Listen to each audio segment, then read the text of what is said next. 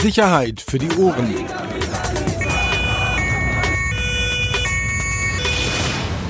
Der Podcast aus Berlin. Herzlich willkommen. Neue Folge, Sicherheit für die Ohren. Der Recherche-Podcast.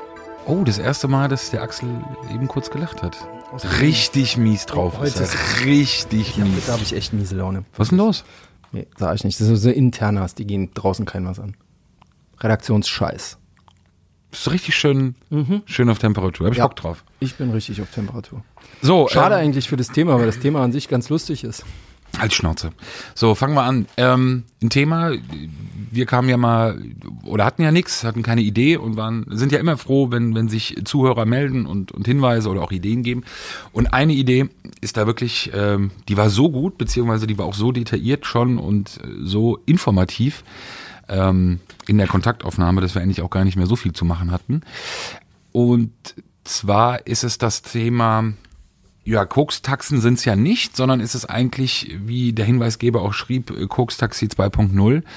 Ähm, wie bestelle ich oder wie kann ich in Berlin Drogen, harte Drogen, via Messenger-Dienste, äh, vor allem Telegram bestellen? Wie einfach das funktioniert, wie umfangreich der, der Lieferservice ist. Ähm, als ich den Hinweis und die Mail der Person las, ähm, habe ich erst gedacht, ja, okay, alles klar, klingt ja ganz cool, klingt ja ganz interessant, aber das kann ich mir nicht vorstellen. Also, dass das alles wirklich so einfach ist. Ähm, dann haben wir ein bisschen recherchiert, haben ein paar äh, Gespräche geführt, äh, der Axel und ich, ähm, und müssen ehrlich sagen, ist Würde eigentlich, ich, würden wir Drogen eigentlich, verkaufen, würden wir es über Telegram machen. Also ohne jetzt da echt, wir machen natürlich hier keine Werbung und wollen niemand auffordern und äh, Suchttelefonnummer äh, ist hoffentlich bekannt. Ähm, aber ja, wenn wir das machen wollen müssten, vielleicht, dann würden wir es so machen. Es ist irre. Es ist wirklich irre, wie einfach es funktioniert, ähm, wie, wie, wie plump, wie, wie selbstbewusst Verkäufer vorgehen, wie, wie offensiv sie vorgehen. Ähm, und im Endeffekt, wie wenig, das kann man glaube ich sagen, wie wenig die Behörden über dieses, über diesen Modus operandi wissen. Im Endeffekt, ich glaube, das kann man sagen, eigentlich noch gar nichts. Also das Thema Koks-Taxis an sich ist ja jetzt nicht neu. Wir haben es ja ähm, auch schon mal besprochen. In dieser Woche gab es ja auch ein paar Geschichten. Der RBB ist am Montag mit der Geschichte rausbekommen, dass die Poli Berliner Polizei da jetzt ähm, sich ein bisschen intensiver kümmert und wir, weiß ich nicht, 27, 35 Ermittlungsverfahren haben seitdem, was Koks-Taxis angeht. Aber ich glaube, da ist der Modus operandi immer noch äh, den, den der Kollege Biermann in einer Reportage auch aufgeschrieben hat, nämlich jemand verteilt Visitenkarten, auf denen Obst drauf ist und dann steht da Ahmeds äh, oder Klaus Lieferservice für Obst und eigentlich ist das mh, sozusagen der die Möglichkeit der Kontaktaufnahme, um sich Drogen zu bestellen, Koks halt. Und dann kommen halt die Autos und dann wird halt geliefert. Was wir hier haben, ist Also was schon- auch schon sehr einfach ist. was und auch schon sehr einfach ist. Also ja, aber die, warum man das noch auf Visitenkarten drucken muss äh, und so händisch verteilen muss, ist aber auch schon sehr analog noch.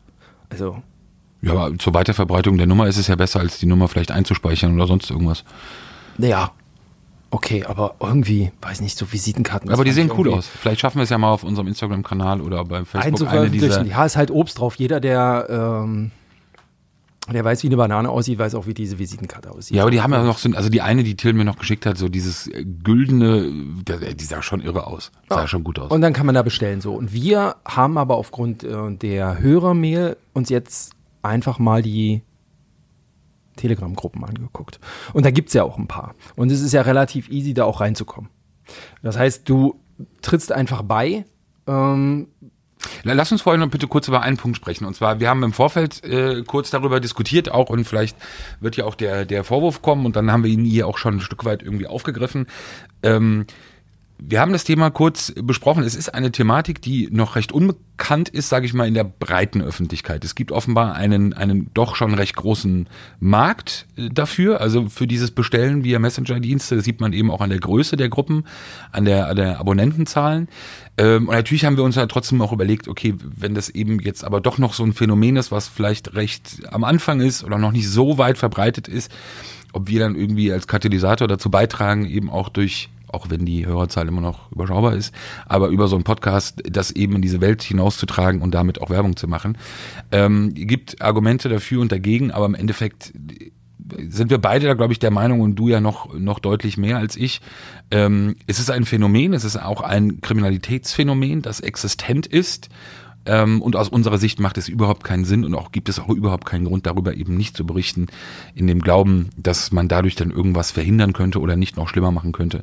Und das ist nicht der Ansatz von Journalismus. Aber vielleicht nochmal deine Argumente, du warst ja da von Anfang an. Ich war ja ein bisschen hin und her, so ein bisschen, ein bisschen zurückhaltender. Du hattest ja gleich von Anfang an eine klare Meinung. Ja, weil ich glaube, dass man gerade durch Berichterstattung und gerade dadurch, dass man ähm, auf Probleme aufmerksam macht, überhaupt die Behörden erst in Schwung kommen mitunter. Also wir sehen das ja auch bei einem Dokument, ähm, was wir bekommen haben, wo auch explizit drin steht, ähm, dass man, dass die Behördenleitung erst auf, auf Koks-Taxis äh, nicht aufmerksam, aber sensibilisiert wurde für das Thema und die breite Öffentlichkeit, weil Kollege Biermann damals diese wunderbare äh, Visitenkarten Koks Lieferservice Reportage aufgeschrieben hat und auch dann erst Druck reinkommt und dann wissen wir alle, das ist wie nach einem Terroranschlag wie bei Amri, dann werden ähm, Abteilungen aufgestockt, dann kommt die Technik dazu und und und und hier muss man einfach sagen, nach allem was wir beide recherchiert haben, ist einfach bei der äh, Drogenbestellung via Internet ist einfach die Berliner Polizei im Hintertreffen. Die hinken einfach hinterher. Und das geht bei ganz einfachen Sachen los. Das geht, beginnt meiner Ansicht nach mit einem Internetzugang, endet äh, bei klaren Regelungen, die die Staatsanwaltschaft auch vorgibt. Es ist ja auch nicht ganz so einfach.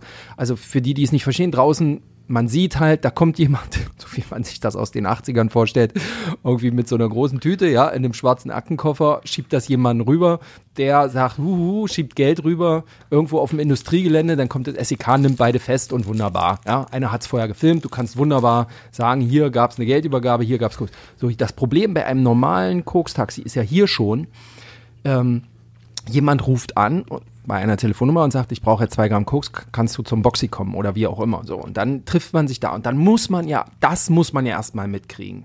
Durch Telefonüberwachung. Dann muss man schnell sein, wenn man das dann will, wegen zwei Gramm Koks. Dann muss man da irgendwie dran sein an den Leuten. Das Observieren, Gucken, Übergabe. Und am Ende reden wir reden wir von 100 Euro. Also ich glaube, das, das wissen wir alle, das steht in keinem Verhältnis. Das, was die Berliner Polizei will, meines Erachtens, ist an die Hintermänner jeweils ranzukommen. Also an die, die, wo wir wirklich jetzt im Kilobereich irgendwie was zu tun haben. Ähm, also da, wo es um bandenmäßiges und Gewerbe, gewerbsmäßigen Drogenhandel geht. Ich glaube, das ist der Fokus vom LKA und nicht die zwei Gramm Konsumenten, ähm, die die von einem studentischen Aushilfsfahrer äh, am Boxy beliefert werden. Hast du noch irgendwie einen Termin oder hast du was vor? Warum? Redest du so schnell? Du redest sehr schnell und du hast das Ende eigentlich schon jetzt vorweggenommen. Ja, war eine schöne Folge. Mhm. Also sag mal kurz erklären, wie das Ganze eigentlich funktioniert. Natürlich werden wir keine Namen nennen dieser Gruppen. Ähm, jetzt beim, ähm, beim, beim bei Telegram. Bei Telegram. Genau. Viele werden ja äh, den Messenger kennen. Ähm, es gibt auch andere. Es gibt natürlich auch andere. Signal, aber Viber, was auch Wir immer. haben uns jetzt genau bei der, bei der Recherche eben äh, ausschließlich erstmal auf, auf diese Telegram-Dinger bezogen. Bekannt natürlich auch im Sicherheitsbereich.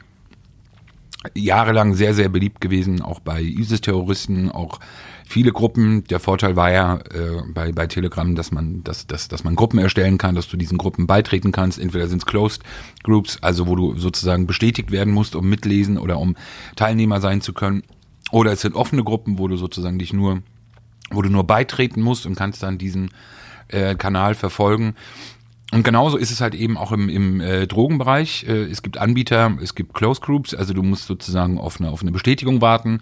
Es gibt äh, Gruppen, wo du nur über eine Drittperson hineinkommst, äh, wie eine Art Bürger oder jemand, der möglich, also der schon drin ist und der dich dann reinholt.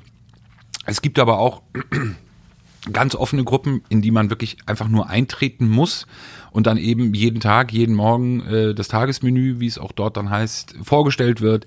Es gibt Angebote, also das, was jeden Tag auch im Angebot ist. Es wird auch gar nicht versucht, ähm, irgendwie über Obst zu sprechen. Also es wird auch gar nicht versucht, so nach dem Motto, ja, also irgendwelche Codewörter oder Codenamen und so. Nee, es ist vollkommen klar, um was es geht. Ähm, es ist eindeutig, die Angebote. Und wir reden auch nicht nur von Koks, sondern wir haben hier von Viagra bis Pilzen die ganze Bandbreite. Alles. Also wirklich. Also alles, alles. was, was an, an, an berauschenden Stoffen außer Alkohol man sich irgendwie vorstellen kann, gibt es da. Gut, Viagra berauscht jetzt nicht, würde ich behaupten. aber gibt's da auch. Also alles, was man so für eine Partynacht oder so braucht. Absolut. Und es ist, ähm, wie gesagt, vielleicht bin ich da auch zu naiv oder vielleicht auch irgendwie schon, schon zu alt oder auch nicht digital genug. Für mich war das alles, ähm, ich hätte es mir so nicht vorstellen können. Also die, diese, diese Plumpheit, diese Einfachheit, wie es funktioniert, beziehungsweise wie es ist. Ich hätte wirklich gedacht, dass es halt eher dann noch, noch Bereiche sind, die im, ja, sogenannten Darknet äh, irgendwo, also wo du wirklich Aufwand betreiben musst oder eben auch ähm, sowohl als Anbieter als aber eben auch Käufer irgendwie eine schon Verdeckungsmentalität an den Tag legst, die ist ja hier gar nicht vorhanden. Ähm, und die Kontaktaufnahme ist im Endeffekt auch sehr einfach. Du musst im Endeffekt dann, du kriegst dann einen Hinweis, also an wohin und an wen du schreiben musst und darüber ähm, in sogenannten Geheimchats wird dann eben die Übergabe. Äh, genau, also das passiert nicht im Hauptchat, das muss man auch nochmal sagen, genau. sondern ähm, ich kann das ja mal vorlesen. Also hier ist zum Beispiel eine Gruppe, da schreibt dann jemand rein, gibt es jetzt Speed irgendwo am Kater Blau, ja, oder looking for zwei Gramm Coke at Schlesi?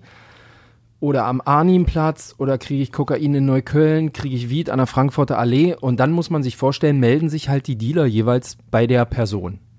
Fünf, zehn Leute, manchmal noch mehr, die dann sagen, hier, ich hätte und ich bin da und da. Und du kannst dann aus diesen, dann in den Direktnachrichten kannst du dann halt auswählen, im Zweifel machst du es ja bei dem, der am schnellsten bei dir ist. Ne? So, und dann kannst du direkt bei dem bestellen und sagen, ja, bleib bei den zwei Gramm, möchte ich gern. So, und dann trifft man sich, nimmt man Kontakt auf und schickt man sich Orte zu, wenn überhaupt. Oder man sagt, ich bin der in dem, in dem grünen VW Golf, keine Ahnung, ich stehe jetzt Schlesi Hausnummer 48.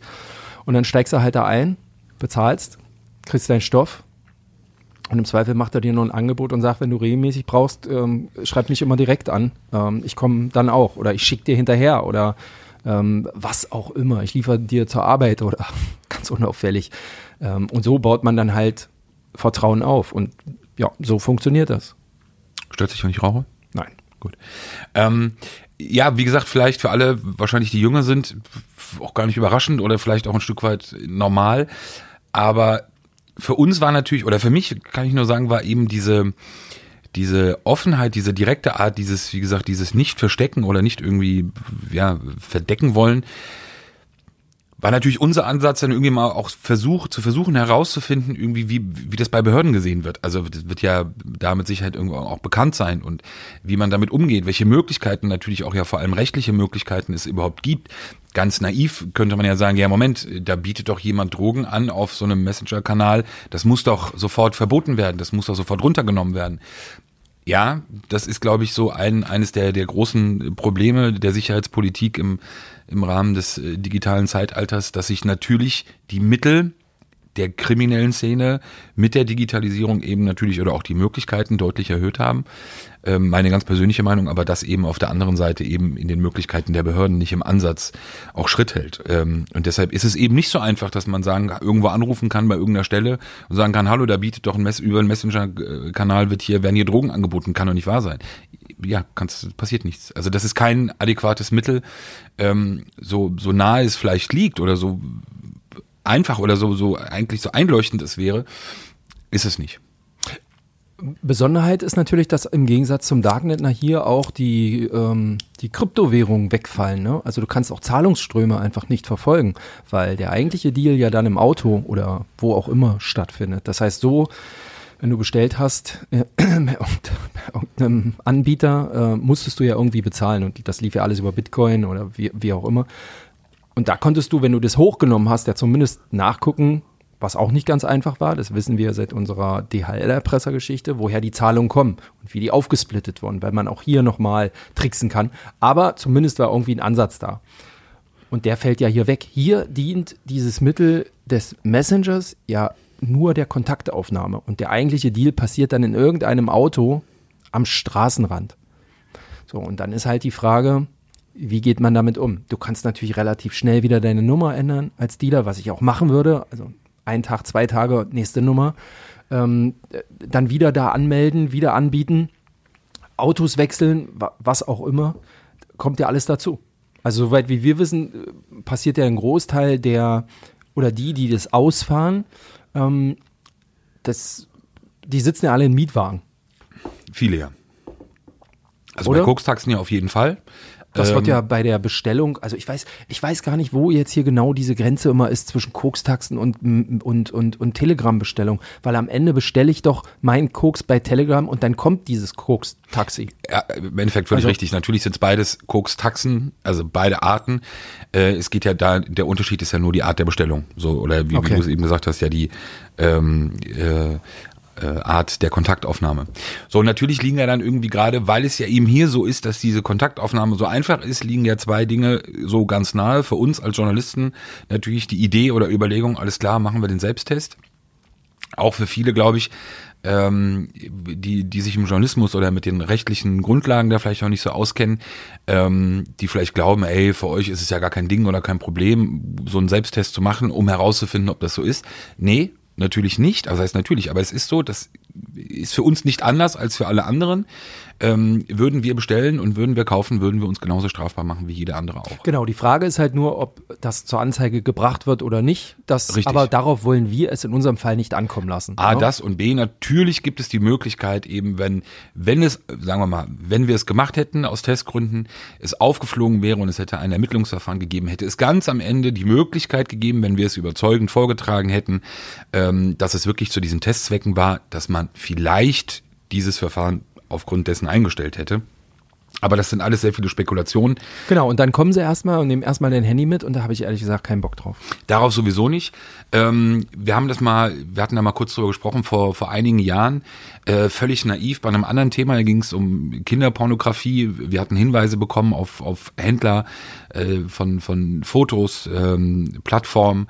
Ähm, und da sind wir, haben wir zum Glück nicht angefangen, aber wir, wir sind recht unbedarft drangegangen, weil wir noch irgendwie gedacht haben, so ein bisschen aus journalistischem Zwecke oder Sinne oder Aufklärungszwecke hätte man da andere Möglichkeiten vielleicht, aber Pustekuchen. Also ist ja auch, ähm, wie gesagt, klar geregelt und für uns gilt dasselbe. Deshalb fiel das für uns beide schon mal weg. Wir wissen trotzdem aus Recherchen, ähm, dass es funktioniert, also dass es genauso einfach auch funktioniert, wie es dort auch angepriesen wird und dass es eben auch genau auf diese Art und Weise, wie Axel es gerade beschrieben hat, sehr simpel zu diesen Übergaben beziehungsweise auch zu diesen Abwicklungen kommt, auch wie bei den klassischen Kokstaxen, also der Kontakt, äh, Kontaktaufnahme bei klassischen Kokstaxen offenbar zwischen 15 und 30 Minuten ist, glaube ich, so, so die Regel, in der man auch dann das Geschäft abwickelt, was ja auch schon für so eine große Flächenstadt wie Berlin auch eine respektable Zeit ist.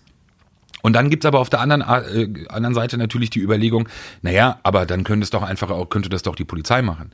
Also dann kann doch die Polizei einfach äh, in flagranti da reingehen und äh, äh, auch so äh, Käufe sozusagen vortäuschen und dann die Leute hops nehmen. So, und da haben wir dann auch ein bisschen ein paar Gespräche geführt und auch da mein Eindruck, A, große Unsicherheit, die rechtliche Situation. Wir stellen uns das draußen, glaube ich, immer so einfach vor. So, weil wir als Journalisten einfach sagen, komm, wir gehen jetzt einfach in diese Gruppe mit rein, melden uns da an und fertig. Ich glaube, äh, bei der Berliner Polizei muss man erstmal einen internetfreien Rechner, also internetfreien Rechner finden, der, der irgendwie internetmäßig ganz gut drauf ist. äh, Und dann, man darf nicht vergessen, bei allem gibt es eine Staatsanwaltschaft und die Staatsanwaltschaft ist immer Herrin des Verfahrens. Und die muss erstmal ihr Go geben, dass man das überhaupt darf. Man darf natürlich auch nicht Verkäufe provozieren. Das fängt ja damit auch schon an. Also dürfte ein Polizist in diese Gruppe rein, A, mit einem Account, der muss, das muss ja alles dienstlich genehmigt werden. Jede E-Mail-Adresse muss dienstlich genehmigt werden. Jede Telefonnummer muss genehmigt werden. Dann geht er da rein und dann fragt er, kann mir irgendjemand 20 Gramm Koks anbieten? So. Und dann ist die große Frage, darf man das? Ist es schon wieder Verführung? Ist das falsche Wort, sondern ist es Anstiftung? Ja, äh, da- darf die Polizei sich so verhalten oder darf die dann nur beobachten? Darf die überhaupt äh, auf so Scheinankäufe eingehen? Rechtlich ist das ein Mega-Problem. Also die, die, die, das ganz einfache Vorgehen, Gruppe betreten, Kontakt aufnehmen, bestellen, ist für einen Sachbearbeiter äh, völlig ausgeschlossen. Aussichtslos. Also stand Völlig jetzt aussichtslos. Ausgeschlossen. Also Ausgeschlossen, aussichtslos ja. nicht, weil es aussichtslos wäre ja sozusagen die, die Erfolgsaussicht, ähm, sondern einfach keine, nicht die entsprechende rechtliche Grundlage äh, dafür gegeben. Und ich glaube, das, was eben auch schon entscheidend ist bei den Gesprächen, die wir da geführt haben, dass man eben gemerkt hat, dass es eben auch für die Behörde trotzdem ein, also in der Einfachheit über diese Messenger-Dienste eine, eine doch ein neues Phänomen ist, also auf das man sich glaube ich, auch erstmal einstellen muss, ein bisschen. Ähm, auch da, wir wollen ja keinen Freifahrtschein hier, so nach dem Motto, ey, guck mal, die Polizei hat keine Ahnung. Nee, ähm, sondern das ist einfach Status quo. So. Und ich glaube, bei dem Vorgehen auch der Verkäufer merkt man teilweise auch wirklich schon den Grad der Professionalisierung. Du hast den einen Punkt vorhin angesprochen. Die Angebote, diese, diese ganz expliziten Angebote, das sind meistens überschaubare Mengen. Also schon überschaubare Mengen, die dort angeboten werden, Möglicherweise oder sehr wahrscheinlich wird es auch mehr geben. Aber es ist eben genau das, was du gesagt hast. Mal angenommen, ein Sachbearbeiter hätte die rechtliche Grundlage und auch eine, alle technischen Voraussetzungen. Er würde dieser Gruppe beitreten und würde zum, zum Anschein äh, oder Vorschein einfach so ein, so, ein, so ein Kaufgespräch beginnen, würde dann zu einer Übergabe fahren. So, und dann hätte er irgendwie fünf Gramm oder vielleicht acht Gramm, zehn Gramm Koks oder was auch immer. So, was machst du dann? Dann nimmst du den Typ, der dir es verkauft hat. Ja, im Zweifel vielleicht einfach nur Opsen. Also ich würde ihm eine Wanze einpflanzen ins Auto, ganz unauffällig, und dann gucken, wo er langfährt. Weil irgendwann muss er doch wieder zur Bunkerwohnung. Ja, jetzt müssen natürlich aber nur wieder auch im Verhältnis stehen. Die Mittel, die ich als Staat ergreife, also die, die Einsatzmittel auf der einen Seite und auf der anderen Seite die Straftat an sich, die im Verdacht steht. So. Und wenn wir eben nicht, und das ist ja bei Drogendelikten immer das ganz Entscheidende, wenn wir jetzt nicht im gewerbs- und bandmäßigen Bereich sind, der eben die entscheidende Höhe hat oder, auch, auch, ähm, auch Größenordnung hat, um sozusagen komplettes Paket an äh, operativen Maßnahmen zu nehmen, dann wird's halt schon schwierig. Und da ist dieser Aufwand dann wieder, was du auch vorhin gesagt hast, Gut, im Endeffekt hast du es gemacht, dann hast du einen Lieferanten, den nimmst du mit, Gefangensammelstelle, dann sagen wir mal. Doch, lass uns, wollen wir, können wir noch mal einen Schritt zurückgehen? Einmal noch mal sezieren. Also, ich glaube, dass die Berliner Polizei erstmal sich null für Konsumenten interessiert. Ja. Ich glaube, da sind wir uns einig, weil ich hatte neulich einen Artikel gemacht, aufgrund der, der ABB hat es auch mit drin gehabt am Montag, aufgrund der Rückschlüsse im Abwasser kann man ja durchaus erkennen, wie viel Koks in Berlin konsumiert wird. Und das sind ja Tonnen, offensichtlich. Und das ist nur von dem, was wir wissen, was hier im Abwasser landet. Also das ist hier ein, mehrere Millionen, also ein Millionenmarkt im dreistelligen Bereich. Wenn man sich vorstellt, was da konsumiert wird, dem kannst du gar nicht Herr werden. Also wenn ein Manager, der sagt, ich habe heute wichtige Gespräche hier, ich brauche ein Gramm Koks in die Friedrichstraße, das interessiert, glaube ich, null bei der Behörde. Kommen wir mal auf die andere Seite, also zu dem Ausfahrer. Haben wir da Erkenntnisse, was das für Typen sind? Nö. Gemischt. Ja. Okay, weil der, wir hatten vor ein paar Tagen ja einen Gast, Nick Hein hier, ähm, der hat am Donnerstag auf seinem YouTube-Kanal ein Video veröffentlicht, wie er genau so einen Scheinkauf gemacht hat. Ob er was gekauft hat oder nicht, weiß ich nicht, aber er hat es auf jeden Fall auch via Telegram in so eine Gruppe rein, hat Dealer bekommen, dann kam jemand, mit dem hat er sich am Kotti getroffen und der hat ihm dann auch erzählt, dass er, und das ist alles zu sehen in dem Video auch, dass er kauft und er wird es ihm auch hinterher schicken und bla bla bla.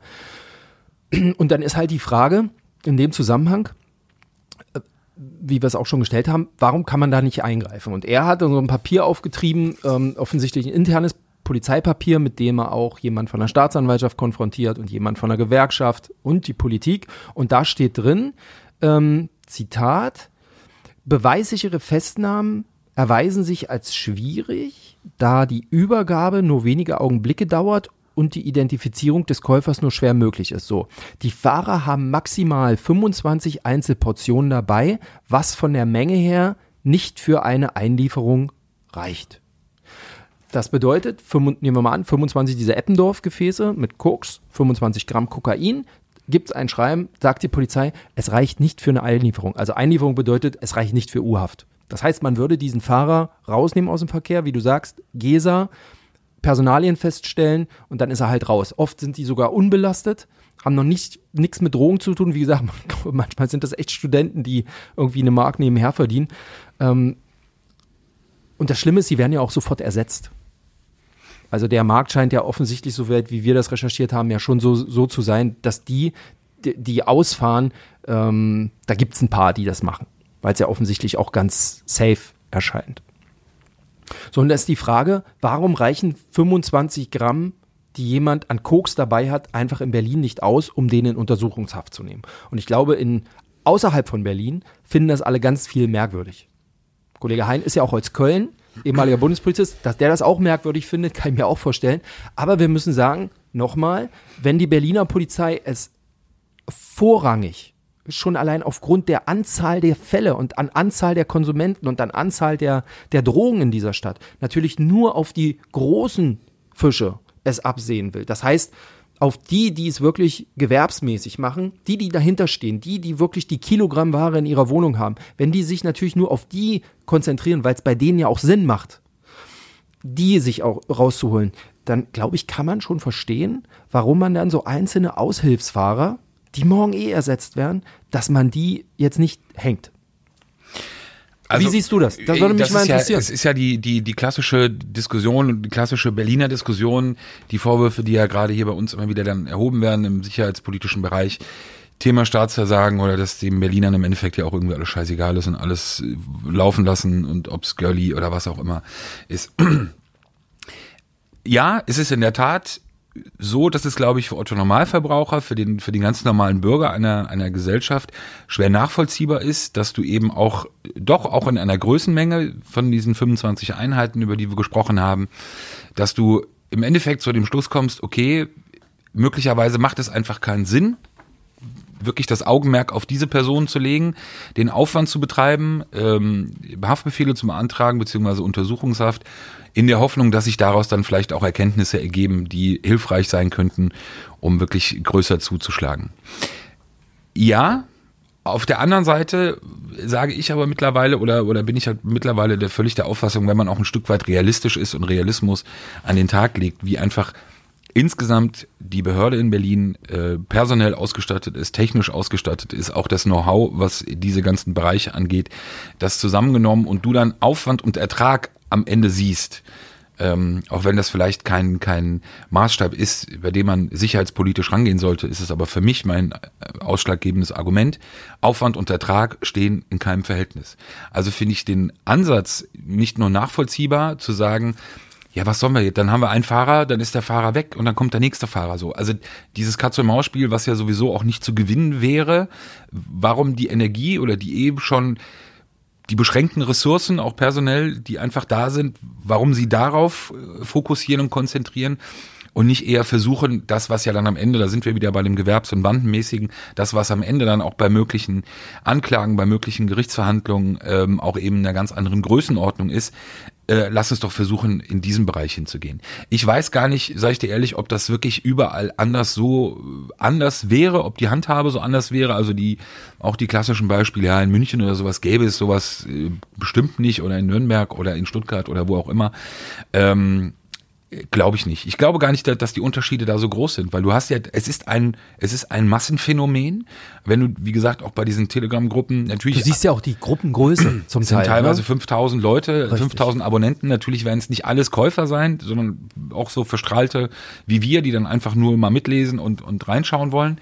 Ähm, aber es gibt ja einen Hinweis darauf, wie groß das Interesse daran ist, beziehungsweise auch wie groß die Bereitschaft ist und wie groß einfach die Klientel ist, die ähm, sich für den Kauf von Drogen interessiert. O oder Tabletten. Oder Tabletten, Diazepam ist doch, glaube ich. Genau. Jetzt sucht gerade jemand in der Landsberger Allee, ob ihn jemand Diazepam liefern kann. So, und da bist du jetzt auch wieder natürlich bei der Frage, wenn bei dem Mitlesen und auch das Nichtinteresse für den Käufer, ja, also das, was wäre das für ein Augenmerk? Also das Augenmerk auf den Käufer zu legen, der jetzt so nach dem Motto, ja, Woche schickt doch mal einen Streifenwagen in die Landsberger. Ja, und was machst du dann?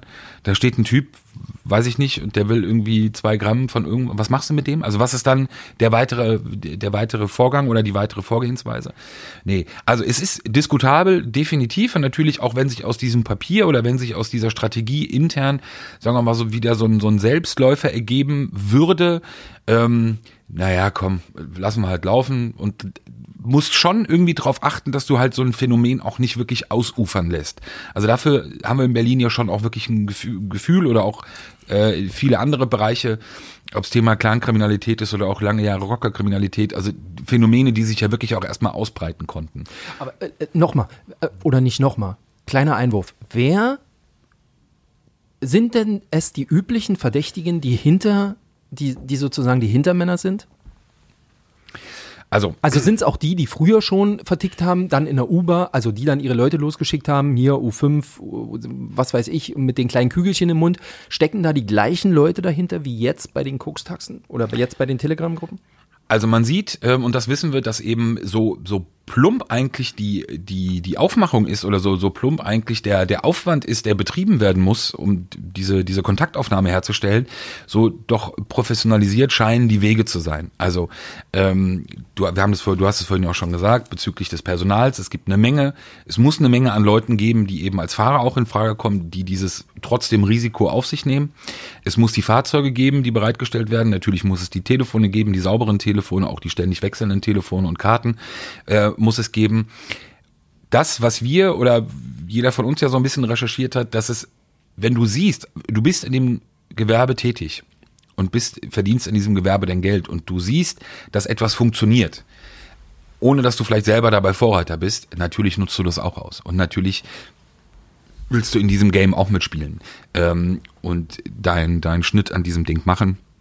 Und das sind definitiv, es ist ja wie ein Zusatzangebot. Es ist ja nicht so, dass die U-Bahnen jetzt leer sind und in den U-Bahnen äh, Oder im Girlie keiner mehr steht. oder sonst irgendwo keiner mehr steht, also dass das Personal irgendwo abgezogen werden musste, sondern nein, dass es ein, ein zusätzliches Mittel ist, in einer ganz anderen Flexibilität eben, Girlie, Hasenheide, was auch immer, feste Posten, das heißt, die Leute müssen da hingehen. Das ist schon noch ein bisschen oldschool, ne? Das ist oldschool nicht und du hast natürlich die Gefahr, dass du Touristen gesehen wirst. Einfach, die da hinkommen. Also. Genau, du hast aber die Gefahr, du, dass, dass du gesehen wirst, du musst den ganzen Tag dich da aufhalten, du musst ja irgendwie auch Du was machen. Einen ansprechen. Du musst irgendwo ansprechen, du hast das. Zeug immer dabei. Richtig. Das heißt, du weißt auch nicht, wie viel du brauchst. Hier ist es ja was ganz anderes. Das heißt, ähm, die, das, das Risiko ist deutlich geringer, die Entdeckungsgefahr ist deutlich geringer und eben durch dieses klare Portionieren auch ist eben auch das Risiko wiederum kleiner. Keiner von denen, nach dem, was wir bisher wissen, irgendwie packt sein Auto halt voll und fährt mit äh, Auto voller Drogen durch die Stadt, sondern es Also wird halt nicht im Kilogrammbereich. Genau, sondern es wird jeweils wirklich nach den Bestellungen portioniert und dann eben auch ausgeliefert. Ähm, und definitiv bei einer Gruppierung weiß ich, dass es Erkenntnisse gibt, konkrete, dass, dass sie in diesem Bereich mit tätig sind. Aber wie alles andere, wie gesagt, wäre auch völlig überraschend. Jetzt kommt ja auch dazu, dass es da natürlich dann auch Kämpfe gibt. Und ähm, es gibt einen Eintrag in einer dieser Gruppen und ähm, den lese ich mal vor. Also hallo Leute, das ist unser neuer Kanal und er ist für euch nur für unsere Stammkunden. Bitte gebt diesen Kanal, bitte gebt heißt es eigentlich, bitte gebt diesen Kanal nicht an Freunde oder andere weiter. Bitte ändert nicht den Namen, mit dem ihr bei uns bis jetzt bestellt habt. Ihr wisst, dass wir in letzter Zeit viele Probleme hatten. Unsere Fahrer wurden überfallen und bedroht, ihr wurdet auf andere Kanäle geleitet. Ab heute wollen wir nur mit unserem Stammkunden arbeiten, wir wollen keine neuen Anfragen. Danke für euer Verständnis, wir freuen uns auf euch, ihr seid die Besten. Auch das lässt ja schon Rückschlüsse zu, was da draußen eigentlich mittlerweile auch konkurrenzmäßig schon los ist. Und es liegt ja auch nah, wenn ich weiß, die anderen haben da ein gut florierendes Geschäft, dann bestelle ich den Fahrer einfach mal in die kleine Seitengasse und sage, hier bitte, und dann steige ich zu und sage, entweder arbeitest du ab heute für uns, ähm, oder es gibt jetzt ein bisschen Fratzen ihr Baller. Absolut, weil wie Also- bei jedem anderen Geschäft auch oder Markt auch, klar, Konkurrenz. Äh, und wie gesagt, wenn man halt eben sieht, dass es funktioniert, die Fahrer eben auch entsprechend ähm, ähm, auch, ähm, wie gesagt, ja auch besorgt werden müssen, also möglicherweise ja auch, äh, auch vielleicht abgeworben werden. Ähm, du hast es eben auch angedeutet, was ja eben auch nicht unwichtig ist, dann den Kontakt zu dem Käufer aufzunehmen, irgendwie auch zu avisieren und in Aussicht zu stellen, dass das Ganze ja hier kein einmaliges Geschäft gewesen sein soll, sondern halt wirklich auch wie eine Art Stammkundschaft aufzubauen. Das heißt Zuverlässigkeit, Pünktlichkeit, die das Material muss stimmen, also das, was ich liefere, muss ja eine gewisse Qualität haben. Und wenn dann natürlich das äh, verschiedene Gruppen sehen und sich sozusagen den Markt dann dort wieder aufteilen, ist ja klar, dass es da dann auch wieder Auseinandersetzungen gibt. Aber es ist, glaube ich, ähm, ohne äh, da jetzt auch irgendwie Untergangsszenarien zu malen, ich glaube, das ist, das ist etwas, was rechtlich oder von, von Sicherheitsbehörden nicht im Ansatz irgendwie unterbunden werden kann. Weil wir haben, Telegram sitzt im Ausland, also ist ja auch kein deutsches Unternehmen, das heißt. Genau, äh, also diese Kontaktaufnahme, das haben wir auch geschildert bekommen, auch bei vergangenen Fällen. Also Kontaktaufnahme mit, mit, mit diesen Unternehmen ist ja, weiß nicht, die sitzen dann auf französischen Antillen äh, und interessieren sich einen Scheiß für Der unterschiedliche, ne? genau. Wir hatten es ja Beispiel mit Russland zum Beispiel, in anderen Fällen oder äh, Dubai. Genau. So, ähm, das heißt, Kontaktaufnahme, ey, könnt ihr mal, ja, wenn du Glück hast, kriegst du einen Stinkefinger zurück. Wenn du Pech hast, hörst halt gar nichts. So. Und das ist äh, im Endeffekt das Problem, vor dem du dann stehst. Du, du kannst zuschauen, wirklich viel machen kannst du im Endeffekt nicht. So, jetzt kann man natürlich auch sagen, naja gut, im Endeffekt hat sich dann auch nur das, was wir auch schon seit immer kennen, auch Drogenkonsum und, und Drogenverhalten äh, irgendwie ein Stück weit einfach dann auch nur vielleicht digitalisiert in der Art, wie es verkauft wird. Und das ist jetzt auch nicht schlechter oder besser oder auch nicht dramatischer. Ich finde schon, dass diese Art und Weise dieses, des, des Vorgehens und auch der direkten Konfrontation, wenn man das eben weiß und dieser direkten Kontaktaufnahme für mich schon etwas ist, wo ich ehrlich sage, das besorgt mich so ein bisschen. Also, dass es so einfach ist, eben auch, ähm, ja, wenn Kinder hast, irgendwie vorstellst, irgendwie in den Alltag kommen, wo man vielleicht glaubt, irgendwas ausprobieren zu müssen und du dann eigentlich nur dein Handy nehmen musst in irgendeine Gruppe rein, ey, ich brauche sonst irgendwas oder wird das. Und ich finde es, ähm, ja, vielleicht ist das Digitale also auch nichts für mich. Neuland. Ja, aber ich denke, dass die Polizeien sich einfach hier komplett nochmal, die brauchen einfach noch mehr Schwung. Die große Frage ist, wie bewegt man sich als Polizei künftig im Netz? Und da ist ja die Frage, kann man Digitalstreife laufen? Damit ja, aber die Frage muss sich ja nicht die Polizei stellen, sondern im Endeffekt der Gesetzgeber, sondern du musst ja genau. die rechtlichen Grundlagen Absolut. stellen. Also ich glaube schon, dass es Polizisten gibt, wir hatten das auch diskutiert, ähm, die sich sehr, sehr intensiv mit dem, was sie beackern, sich da reinknien. Manchmal sogar zu viel. Ja, wir kennen auch zwei, drei, wo man sagt, ja, also wenn du nach Feierabend jeden Tag dann auch nochmal unterwegs bist, ja, und dann in deiner Freizeit noch Knöllchen schreibst oder äh, Ermittlungen führst, uh, dann kann man machen, aber schwierig. Aber ich glaube schon, dass es viele Leute gibt, die, die sich da wirklich intensiv mit auf ihren Themengebieten, wie auch beim Thema Drogen, damit beschäftigen wollen. Aber sie, das muss man auch sagen, aber wenn sie es dann halt privat machen, sie sind halt in einer, in einer absoluten Grauzone. Ja, also klar sind sie immer noch Polizisten, aber wenn es hart auf hart kommt, ähm, kommt möglicherweise auch der Kollege und beschlagnahmt sein Handy, weil er sagt, Entschuldigung, du bist hier in einer Drogengruppe drin, wollen wir erstmal gucken, dass du keine Drogen gekauft hast. So, also es ist alles nicht so einfach. Ich glaube, hier muss der Gesetzgeber, die Staatsanwaltschaft, die Polizei, die müssen einfach nochmal komplett neu denken und sich viel, viel besser aufstellen. Da müssen einfach Impulse kommen und ich weiß ehrlich gesagt nicht, wie lange das dauern soll. Aber fest steht, das polizeiliche Gegenüber wird immer einen Schritt voraus sein. Das, ich glaube, unisono haben wir das auch genauso vernommen. Ne? Also man kann dann, ist dann irgendwann dran, aber die Möglichkeiten oder die Mittel verändern sich ja auch immer wieder.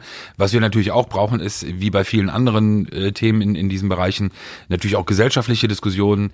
Äh, das klassische Beispiel, was für mich immer wirklich dieses, diese, diese hanebüchene Entwicklung teilweise eben auch ist, was zeigt Hanebut aus dem Spiel. Äh, das Thema Vorratsdatenspeicherung, das kein Allheilmittel für sonst irgendwas ist, aber das eben auch ein Mittel sein kann, ähm, bei der Aufklärung von Straftaten. Es geht nicht um die Verhinderung von Straftaten, die wird es mit der Vorratsdatenspeicherung nicht geben. Das ist auch gar nicht Sinn dieser äh, Speicherung. Ähm, natürlich gibt es viele gute Gründe, das Thema Bürgerrechte beziehungsweise auch Datenschutzrechte. Alles klar, nur am Ende des Tages muss man sich eben auch überlegen, auch als Bürger eben, welche Möglichkeiten soll meine unsere Polizei eben auch haben, auch haben können, auch im Recht, im, im digitalen Raum. Äh, welche rechtlichen Grundlagen kann es dort geben? Das eben nicht, und das ist eben da für mich so ein klassisches Beispiel, wo, wo diese Schere eben so wahnsinnig auseinandergehen. Auf der einen Seite die Möglichkeiten, die es äh, eben für Straftäter, für Kriminelle gibt, und auf der anderen Seite die Möglichkeiten, was ich dagegen tun kann. Weil eins, glaube ich, haben wir beide auch gemerkt bei Gesprächen äh, mit Behördenvertretern zu dem Thema, da war schon viel auch, ich will nicht sagen Ratlosigkeit, aber schon auch viel, ja, wie sagt man, nicht, Trau dich. nicht so wirklich wissen, wie man so dieser Geschichte Herr werden kann. So und wie man ich das. weiß gar nicht, ob die Ausmaße überhaupt teilweise so bekannt sind, weil für uns war es ja auch neu. Ja gut, man müsste nur weil es für uns unbekannt ist, sollte es ja eigentlich dann für die Behörde nicht dasselbe gelten. Mein Anspruch. manchmal wird man noch überrascht. Okay, sind wir einmal durch. Ähm, jemand braucht gerade ein Gramm Sativa in der Samariterstraße. Kannst du? Nee, und nochmal, also echt, natürlich, wir machen hier keine, wir sind nicht von Telegram auch nicht bezahlt äh, als, als Sponsor sonst Ich bin irgendwas. auch nur bei Signal, da verschwinden die Nachrichten wieder nach der gewünschten Zeit. Du bist bei WhatsApp, ich habe dich auf allen möglichen Kanälen schon mal angeschrieben und antwortest nie. Wirklich, jetzt tu nicht so geheim. Ähm, also vielen Dank nochmal ähm, an, an die Zuhörer oder an den Hörer, der uns äh, mit diesem Hinweis zu diesen Telegram-Gruppen geschickt hat. Zeigte wirklich auch nur unsere Unwissenheit. Wir beide waren da völlig blau, haben da wirklich auch ein bisschen Zeit investiert, so wie das momentan ging. Ähm, hat uns, glaube ich, beide überrascht, wie überrascht alle sind, nicht nur wir. Und ähm, auf jeden Fall echt ein spannendes Thema, bei dem wir dranbleiben. Auch der Hinweis wirklich an, an alle anderen, wenn irgendjemand was hat, gerne schicken, gerne Nur keine Drohung. anonym. Oh, Peter redet gerade So. von Hinweisen für Geschichten. Ja, gerne. Wir nehmen es auf, äh, können nicht versprechen, alles natürlich umzusetzen, aber wie in dem Fall. Euch ein schönes, drogenfreies Wochenende. Absolut. In diesem Sinne, danke fürs Zuhören. Ciao, ciao. Sicherheit für die Ohren. Der Podcast aus Berlin.